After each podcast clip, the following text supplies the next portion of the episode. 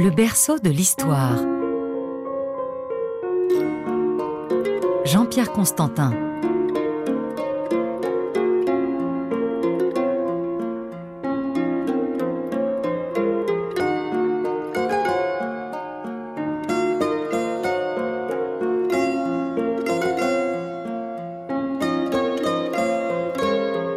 Tous. Pendant des siècles, on s'est intéressé à l'Arabie à travers le prisme de l'islam. La péninsule arabique était le lieu de naissance de la troisième grande religion monothéiste.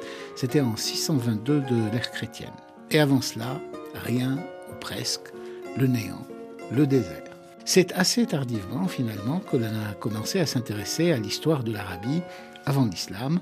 Pour en parler aujourd'hui, j'ai invité l'un des meilleurs spécialistes mondiaux de la question, Christian Robin. Christian Robin, vous êtes directeur de recherche émérite au CNRS, vous êtes membre de l'Académie des inscriptions et belles-lettres, vous avez fait Sciences Po accessoirement dans votre jeunesse.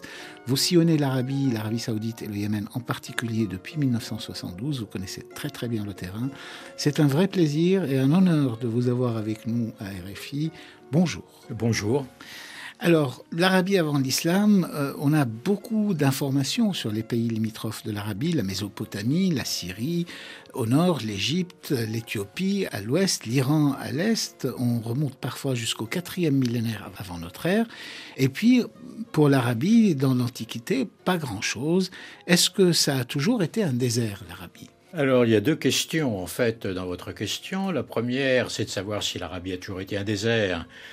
Il est très difficile de répondre. Euh, tout le monde sait qu'il y a eu des changements climatiques, euh, que l'Arabie euh, s'est desséchée progressivement à partir du cinquième millénaire avant l'ère chrétienne. Si on se place vers l'époque de Mohammed, c'est-à-dire au sixième siècle de l'ère chrétienne, il y a de très sérieuses sécheresses. Mais il est évident que le paysage à cette époque-là était radicalement différent de ce qu'il est maintenant. On était effectivement dans une phase où le climat était de plus en plus sec, mais il subsistait de la phase humide encore, de grandes surfaces de forêt. Euh, dans les fonds de vallée, il y avait encore des gros animaux, il y avait des bovins, il y avait des lions, il y avait des ânes sauvages, etc. Et pour donner simplement l'exemple le plus frappant est celui d'un ambassadeur byzantin qui se rend à la cour d'Éthiopie, qui s'appelle Nonossos au VIe siècle, qui débarque dans le port éthiopien d'Adoulis, donc en Afrique, qui se rend dans la ville d'Axoum et en chemin, dans l'Érythrée actuelle, dans une zone qui est totalement désertique, il croise un troupeau de 5000 éléphants. Même s'il y a un petit peu d'exagération, on imagine même que ce soit en Érythrée, en Éthiopie ou dans toute la corne de l'Afrique, aujourd'hui, un troupeau de 5000 éléphants, puisque la végétation ne permettrait pas euh, de nourrir un si grand nombre de bêtes, euh, facilement en tout cas. Donc on voit que le climat a changé, on en a mille preuves. Hein. Par exemple au Yémen, il y a des chasses au cours desquelles on tue 4000 bouquetins, 4000 ibex, qui sont euh, mentionnés dans euh, des inscriptions sur la pierre. Donc, euh, effectivement, l'Arabie n'a pas été le désert presque total qu'elle est aujourd'hui. Dans l'Antiquité, c'était une région où il y avait encore pas mal de végétation et encore beaucoup de gros animaux. Ça, c'est la première question. Il y avait une deuxième question implicite, à savoir, on ne sait rien de l'Arabie dans l'Antiquité. Ça n'est pas tout à fait vrai. Surtout, il a été mentionné dans la question euh, d'un côté l'Éthiopie, de l'autre côté l'Iran, alors évidemment, sur l'Iran, euh, dans les sources grecques, à certaines époques, on a des informations assez nombreuses, et en particulier sur les empereurs sassanides. Mais on a très peu d'inscriptions, très peu de données précises sur euh, l'Iran pré-islamique, et sur l'Éthiopie, on ne sait pas grand-chose non plus. Au contraire, sur l'Arabie, on a des descriptions relativement précises par des géographes. Le plus connu, c'est évidemment Ptolémée, qui a fait une carte du pays. Donc ça, c'est au deuxième siècle de l'ère chrétienne. On a le récit d'un voyage autour de l'Arabie euh, par un voyageur, euh, par un négociant probablement, euh, qui vient d'Alexandrie. L'ouvrage qui nous est parvenu s'appelle Le périple de la mer Érythrée, qui nous renseigne sur les ports et les marchandises, etc. Et on pourrait également multiplier d'autres exemples, c'est-à-dire on a de temps en temps un petit coup de projecteur sur l'Arabie. C'est vrai pour l'époque d'Auguste, grosso modo, enfin disons entre l'époque d'Alexandre et l'époque d'Auguste, et c'est vrai pour le VIe siècle, parce qu'il y a eu des chrétiens en Arabie, et que ces chrétiens ont retenu l'attention du monde extérieur. On sait que les fouilles archéologiques en Arabie n'ont pas toujours été simples à effectuer pour des raisons multiples. Si on voulait faire aujourd'hui une sorte de panorama, de cartographie de ce qu'il y avait en Arabie avant l'islam. Quand je dis avant l'islam, on peut remonter jusqu'à quand? Jusqu'à 1000 ans, 1500 ans avant notre ère, ou plus loin encore? Qu'est-ce que nous avons comme données aujourd'hui qui nous permettent de décrire un peu ce territoire? Sur la préhistoire, beaucoup de choses sont en train d'être faites en Arabie saoudite Évidemment, au Yémen, c'est gelé maintenant depuis une douzaine d'années. Donc, sur la préhistoire du Yémen, on ne sait pas grand-chose.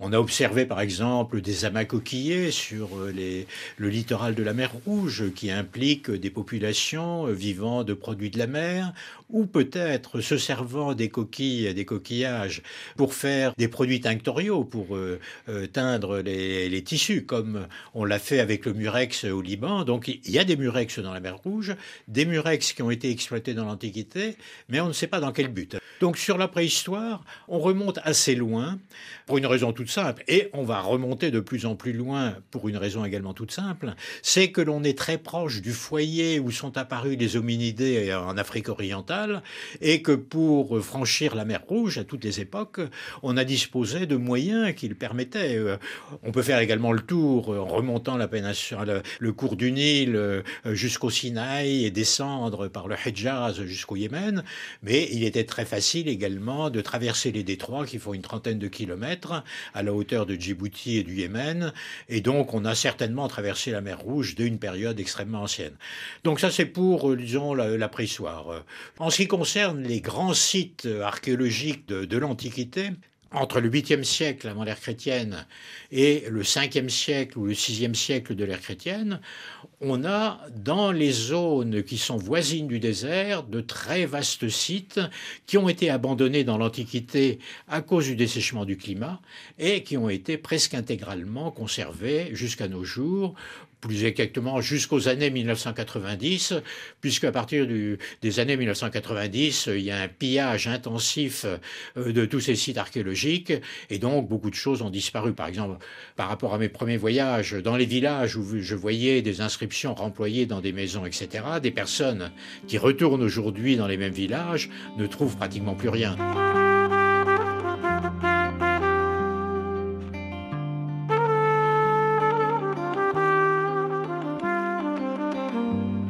Au sud de la péninsule arabique, c'est-à-dire dans une partie de ce qui est aujourd'hui le Yémen, il y avait un royaume mythique, le royaume de Saba. On le connaît par la reine de Saba, citée dans la Bible. Quelle est la part de légende et quelle est la part de vérité? Ben, Comme souvent, la légende se fonde sur la réalité et euh, brode un certain nombre de développements, d'histoires, euh, ou personnalise un certain nombre d'activités, de qualités dans une figure emblématique. Et donc c'est un petit peu ce qui s'est produit, me semble-t-il, pour la reine de Saba. Vous savez que la reine de Saba est mentionnée dans le livre des rois au chapitre 10 et c'est une reine qui vient du sud avec des produits fastueux, des cadeaux fastueux pour rendre visite au roi Salomon d'Israël et pour tester sa sagesse. Et euh, le roi Salomon euh, l'éblouit euh, par la qualité de ses réponses et donc il se noue une petite intrigue entre la reine de Saba et le roi Salomon. Un certain nombre de chercheurs pensent que cette histoire a un fond de vérité, qu'il y a pu y avoir euh, une reine qui se déplace en délégation à 1500 ou 2000 kilomètres de son royaume pour aller rendre visite à un roi étranger la vraisemblance en fait apparaît extrêmement faible si on regarde tous les récits de contacts diplomatiques que nous avons à travers l'histoire et en particulier dans des périodes très anciennes. Il est très très rare qu'un souverain se déplace sur de longues distances pour aller rendre visite à un autre souverain. Donc euh, ce simple fait euh, met en doute la, euh, la crédibilité de l'histoire. D'autre part, ce qui est frappant dans cette histoire, c'est que l'encens n'est pas mentionné parmi les cadeaux qu'apporte la reine de Saba. Alors il y a deux explications. Soit c'est avant le développement euh, du commerce de l'encens, ça n'apparaît pas très vraisemblable, soit c'est une reine qui n'a pas de lien réel avec le Yémen, puisque le royaume de Saba, on le sait par les inscriptions et par quantité de témoignages, que ce soit les, sources arabes, les sources grecques, les sources latines, etc. Le royaume de Saba se trouve au Yémen. Et s'il n'y a pas de lien entre cette reine de Saba et l'encens, on peut difficilement croire, alors que le Yémen est le produit, qui le, produit phare, le produit emblématique du Yémen, il y a de fortes chances que la reine de Saba n'ait pas de lien avec le Yémen. La reine de Saba de la Bible, mais ce royaume de Saba on le connaît bien, il a bien existé au Yémen. On a des traces à la fois chez les historiens anciens dans les textes, mais on a aussi des traces concrètes sur le terrain. Vous êtes un des meilleurs spécialistes de ces inscriptions et de cette langue, qui est la langue euh, sabéenne. Pendant combien de temps ce royaume a existé euh, Son existence réelle, que sait-on sur ce vrai royaume? Il y a d'abord un royaume de Saba à proprement parler, qui remonte à la fondation de ce royaume. Euh, les plus anciennes inscriptions mentionnant des souverains de Saba datent du 8e siècle avant l'ère chrétienne. Et ce royaume a développé une culture, une civilisation qui a servi de modèle à l'ensemble de l'Arabie du Sud et également un petit royaume en Éthiopie, un petit royaume dans le golfe Persique, qui ont adopté pendant un temps euh, l'écriture sud-arabique pour euh, graver leurs inscriptions. Donc ce royaume de Saba, ce vrai royaume de Saba, ce cœur du royaume de Saba existe entre le 8e siècle avant l'ère chrétienne et 275 de l'ère chrétienne environ. Je n'entre pas dans les détails de la chronologie. Un peu plus de 1000 ans. Oui, un peu plus de 1000 ans. Et il se trouve que vers la fin du 1er siècle avant l'ère chrétienne, la province d'un autre royaume s'est détachée d'un royaume qui s'appelle Kataban. Cette province s'appelle Himyar s'est érigé en principauté autonome et les princes de Himyar ont conquis le trône de Saba, ont occupé le trône de Saba pendant un certain temps et se sont appelés rois de Saba. Deuxième point, ces rois de Himyar qui s'intitulent rois de Saba utilisent la langue sabéenne et s'alignent totalement du point de vue culturel sur Saba. Donc, ces rois de règnent jusqu'au VIe siècle de l'ère chrétienne. Donc, entre le premier siècle avant l'ère chrétienne et le sixième siècle de l'ère chrétienne, on a un deuxième royaume de Saba qui se prétend en quelque sorte comme le continuateur du premier royaume de Saba. Donc, si on prend à la lettre des inscriptions antiques, on a des rois de Saba depuis le 8e siècle avant la chrétienne jusqu'au 6e siècle de l'ère chrétienne. C'est-à-dire, les rois de Himyar peuvent être considérés comme des Sabéens, au même titre que les Puniques peuvent être considérés comme des Phéniciens, par exemple. Vous avez dit que les Sabéens, et peut-être les Himérites aussi, ont traversé la mer Rouge pour aller fonder un royaume de l'autre côté, sur la côte africaine, c'est le royaume d'Aksum, c'est ça? C'est l'Éthiopie. Alors, l'histoire commence vers le 7e siècle avant l'ère chrétienne, et une découverte absolument fantastique vient d'être faite en Somalie, au sud de la pointe de la Somalie. Euh, vous voyez, la, Somalie, c'est la corne de l'Afrique. Au sud de la pointe de l'Afrique, dans la région de Hafoun, on a découvert des inscriptions royales sabéennes faites en parfait sabéen, parfaitement gravées sur des grands blocs, à la manière sabéenne, etc., provenant d'un petit temple d'une divinité euh, sabéenne qui n'est pas très connue, euh, qui est marginale, mais qui est véritablement sabéenne, qui est attestée dans le royaume de Saba. Donc on sait maintenant que des Sabéens se rendaient dans la corne de l'Afrique, évidemment par la mer. Donc ils devaient probablement traverser entre Aden et Djibouti en passant par le détroit entre du Bab el-Mandeb, entre Cher Saïd et puis Djibouti, et puis ensuite caboter le long de la côte euh, de la Somalie en allant vers l'est, sur près de 1500 km, hein, disons sur une très longue distance, avant de redescendre encore un petit peu plus loin vers le sud. Et donc, s'il y avait un temple sabéen dans ce territoire très éloigné, c'est que les Sabéens se sentaient en sécurité. C'est-à-dire, euh, la population locale respectait la sacralité de ce temple, n'allait pas le piller, etc. Donc, il y avait des liens relativement anciens et relativement profonds avec les populations locales et peut-être même une colonie sabéenne dans cette zone-là. Là, on est donc aux alentours de 700 en l'ère chrétienne. Et dans la région d'Aksum, qui est la région du nord de l'Éthiopie actuelle et euh, du euh, sud-ouest de l'Érythrée, de l'ouest de l'Érythrée.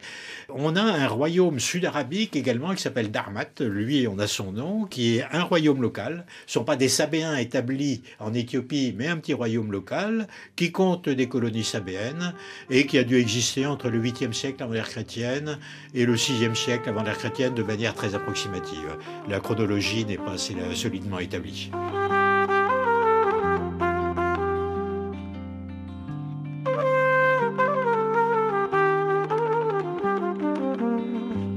Le royaume de Saba et Himyar avaient donc une écriture tout à fait particulière et une langue particulière, plusieurs langues d'ailleurs, si j'ai bien compris. Il y a le sabéen, il y a le himyarite, il y a d'autres langues aussi qu'on appelle des langues sud-arabiques. Est-ce que vous pouvez nous dire un petit peu quelques mots sur cette langue d'abord et sur cette écriture? L'un des caractères euh, les plus remarquables de l'Arabie euh, ou de l'Arabie du Sud, c'est qu'il y a une pluralité de langues, mais une grande unité culturelle, à savoir tous ces royaumes qui parlent des langues différentes écrivent avec la même écriture et ont toute une série de caractères culturels, que ce soit dans le, travail de la pierre, le travail du métal, l'architecture, etc., les animaux symboliques, le décor euh, de leurs habitations partagent les mêmes caractères. Donc unité culturelle et diversité linguistique. C'est un petit peu le contraire du Proche-Orient, où la diversité linguistique se traduit par une très grande diversité des écritures. Cette écriture sud-arabique, elle est originaire du Levant, elle s'est répandue dans la péninsule arabique entre le XIIe et le 8e siècle en l'ère chrétienne selon des modalités qu'on ne connaît pas. Et elle survit aujourd'hui uniquement en Éthiopie, puisque l'Éthiopie, qui a été colonisée par les Sabéens, a adopté l'écriture à travers les Sabéens, donc l'écriture éthiopienne dérive du sud arabique. Ce sont les seules écritures qui ne dérivent pas du phénicien dans le monde. Donc euh, c'est une branche des écritures levantines, si on peut dire, qui est très particulière par rapport aux autres branches, euh, que sont l'hébreu, l'araméen, le grec, etc., qui toutes dérivent du phénicien. En ce qui concerne les langues, le caractère intéressant, c'est qu'il y a une grande diversité linguistique, avec des langues qui sont très proches de l'arabe et d'autres qui sont éloignées de l'arabe. Et une question euh, qui est pour le moment encore un petit peu en débat. Euh, j'ai une thèse, mais enfin disons c'est une thèse qui ne fait pas encore euh, l'objet d'un accord unanime. Je suis persuadé qu'il y avait des populations en Arabie qui parlaient l'arabe à partir au moins du IVe siècle avant l'ère chrétienne et qui écrivaient en sabéen. Et on peut penser qu'elles parlaient l'arabe parce que dans leur sabéen, il y a toute une série de mots-outils, de tournures, comme A'adhabillah, etc., euh, qui sont identiques avec l'arabe et qui traduisent, me semble-t-il, la langue qui était parlée quotidiennement et non pas simplement un contact avec d'autres populations arabes qui seraient relativement éloignées. Donc, euh, du point de vue linguistique, une situation relativement complexe, avec quatre langues différentes, plus l'arabe, dont on ne sait pas encore très bien définir les contours, mais une seule écriture. Est-ce que ces quatre langues ont des liens entre elles? Enfin, est-ce qu'elles ont une origine commune? Est-ce que, est que ce sont toutes des langues sémitiques? Ou bien est-ce qu'elles viennent de régions différentes? C'est très débattu. Moi, je suis persuadé qu'elles ne constituent pas une famille, mais elles ont des liens. À savoir, elles ont le même article, qui est euh, postposé, c'est-à-dire attaché à la fin du substantif et non pas préposé ou placé avant le substantif comme en arabe. Et d'autre part, elles ont trois sifflantes. Mais l'hébreu aussi avait trois sifflantes. Enfin, disons, il n'y a pas que les langues de l'Arabie du Sud qui avaient trois sifflantes. les S et les S, S1, S2, S3, c'est-à-dire S, CHE et le S latéral Cette écriture sud-arabique, vous l'avez dit tout à l'heure, a un alphabet très particulier et un ordre alphabétique très différent donc de l'alphabet que nous connaissons, qui a donné ensuite l'alphabet grec et latin, l'alphabet phénicien à l'origine. Cet ordre-là est spécifique à l'Arabie du Sud. Vous avez dit tout à l'heure que c'est venu du Levant, donc du Nord. Donc ça n'a pas été inventé en Arabie. Qu'est-ce qui vous fait dire que ça vient du Nord et que ce n'est pas local? Alors quand on parle de phénomène quelconque dans l'Antiquité, on est toujours dans le champ de l'hypothèse. C'est-à-dire il n'y a pas la possibilité d'interroger un témoin qui va nous confirmer ou au contraire démentir l'hypothèse que l'on fait. Donc, quels sont les arguments que l'on peut invoquer pour dire que l'écriture qui est utilisée dans la péninsule arabique a une origine levantine? Il y a premièrement la forme d'un certain nombre de lettres qui est identique.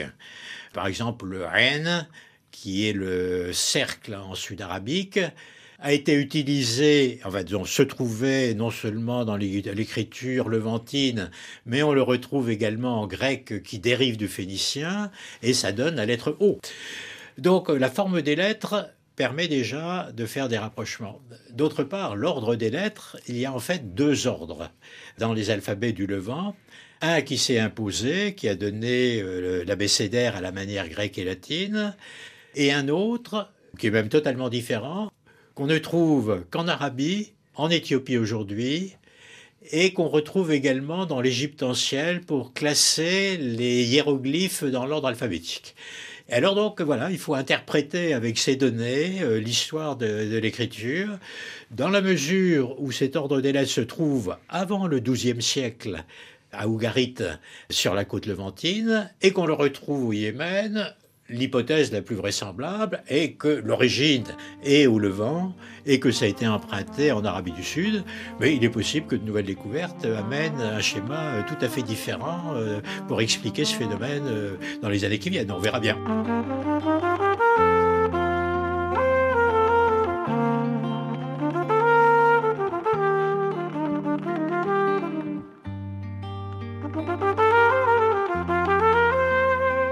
Alors, après la langue, on va parler un petit peu de la religion. On a euh, des attestations assez nombreuses euh, d'une religion presque dominante dans le sud de l'Arabie, dans l'Arabie du Sud, donc avant le monothéisme. Est-ce que vous pouvez nous dire quelques mots sur les divinités qui existaient, qui étaient vénérées dans cette région à ce moment-là? Alors il n'y a pas de véritable religion euh, dominante. Chaque petit groupe social choisit un certain nombre de divinités qu'il va vénérer collectivement dans une espèce de vaste ensemble. Et de ce fait, on retrouve par exemple des divinités vénérées au Proche-Orient dans certaines tribus d'Arabie du Sud ou des divinités mésopotamiennes.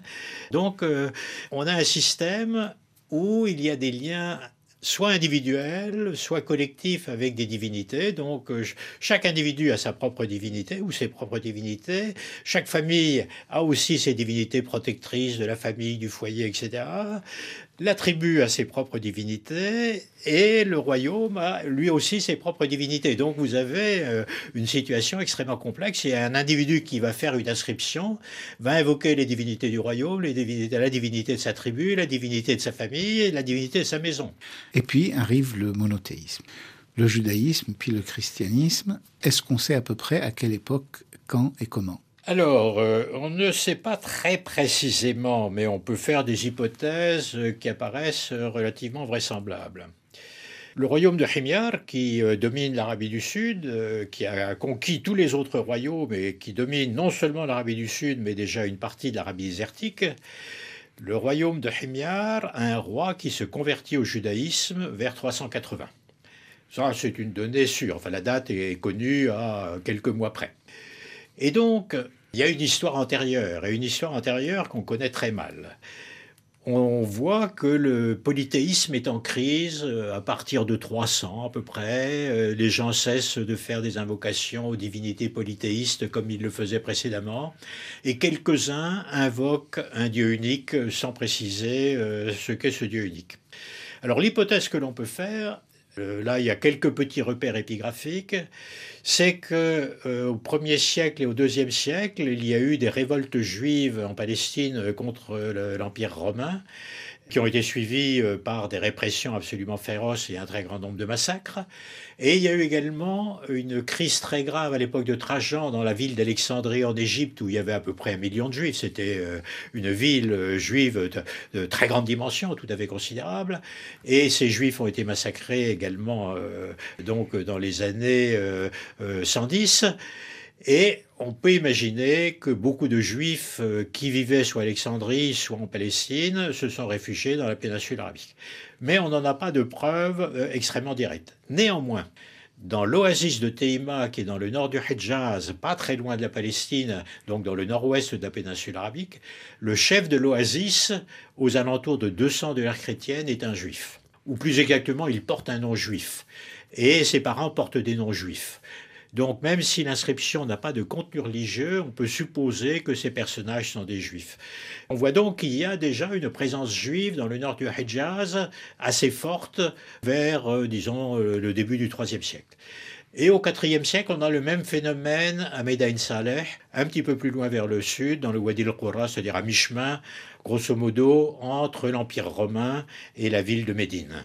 Donc, on devine plus exactement une progression du judaïsme du nord vers le sud. Et ce qui est intéressant au Yémen, c'est que le judaïsme résulte de la conversion des élites, c'est-à-dire c'est une religion qui vient par le haut et donc euh, qui est choisie par les princes et qui ensuite est imposée au pays. Pour des raisons politiques, parce que c'est un facteur d'unité euh, du pays d'une part, et d'autre part, quand on se convertit au judaïsme, on ferme les temples et quand il y a des trésors dans les temples, on se les approprie.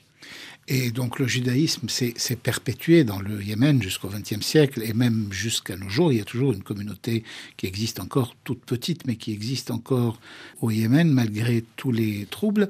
il y a aussi le christianisme qui est revenu aussi avec les Éthiopiens parce que les Éthiopiens ont traversé la mer Rouge dans l'autre sens et à un moment donné, ils ont lancé des guerres qu'on pourrait aujourd'hui, qu'on qualifierait de quasiment coloniales, euh, et en conquérant des, territoires, en conquérant des, des royaumes et en nommant des rois. Je ne présenterai pas exactement les choses de cette manière-là. Le christianisme se répand euh, dans la ville de Nejran en particulier, probablement Hadramaout et dans quelques autres villes. Nejran, c'est le sud de l'Arabie saoudite C'est sur la frontière entre l'Arabie saoudite et le Yémen, du côté saoudien. Donc, euh, on observe une conversion euh, relativement massive des populations de Nejran vers la fin du 5e siècle, on a les premières euh, traces euh, archéologiques de christianisme dans cette région en 470, donc euh, on est vers la fin du 5e siècle. Et l'hypothèse que l'on peut faire, c'est que le christianisme s'est répandu, lui, par le commerce.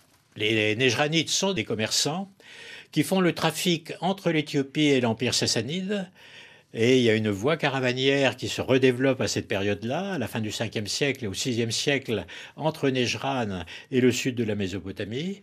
Et donc, il y a, dans le sud de la péninsule arabique, des populations qui se trouvent surtout sur le, littoral de la mer Rouge en face de l'Éthiopie et surtout à Nejran, mais également, euh, comme je le disais, dans quelques autres villes. Donc des populations chrétiennes. Et il y a un phénomène que l'on ne comprend pas très bien, vers 500, le roi de Hemyar, qui était juif et qui était extrêmement puissant, qui dominait la totalité de la péninsule arabique, devient tributaire du roi éthiopien, sans qu'il y ait une guerre de conquête. Et donc, l'une des hypothèses que l'on peut faire, c'est qu'il y avait des fractures dans la population du royaume de certains étant juifs, d'autres chrétiens, certains voulant s'associer avec la Perse, d'autres voulant être alliés de Byzance, et que ces, euh, ces fractures interne, et il y a le problème de la langue également. Euh, l'écriture arabe est utilisée à Nejran à partir de 470, et donc il y a des gens qui voulaient sans doute écrire l'arabe en écriture arabe, utiliser la datation qu'utilisaient les Arabes, etc., et écrire la langue arabe, alors que le royaume de Himyar avait fait d'autres choix. Donc on voit qu'il y a des dissidences qui se produisent dans le royaume de Himyar, qui expliquent peut-être la capacité qu'a l'Éthiopie d'imposer sa loi au Yémen. On ne connaît pas bien la date, mais entre 500 et 518. Est-ce que vous êtes en train de dire que la langue arabe, avant d'être la langue de l'islam, était la langue des chrétiens? Alors seulement c'était la langue des chrétiens à Nejran, mais ils appelaient Dieu Allah. Je crois que c'est le mot de la fin. Merci beaucoup Christian Robin. On va parler de beaucoup d'autres sujets sur l'Arabie. Merci, merci de nous avoir accordé cet entretien. C'est moi qui vous remercie.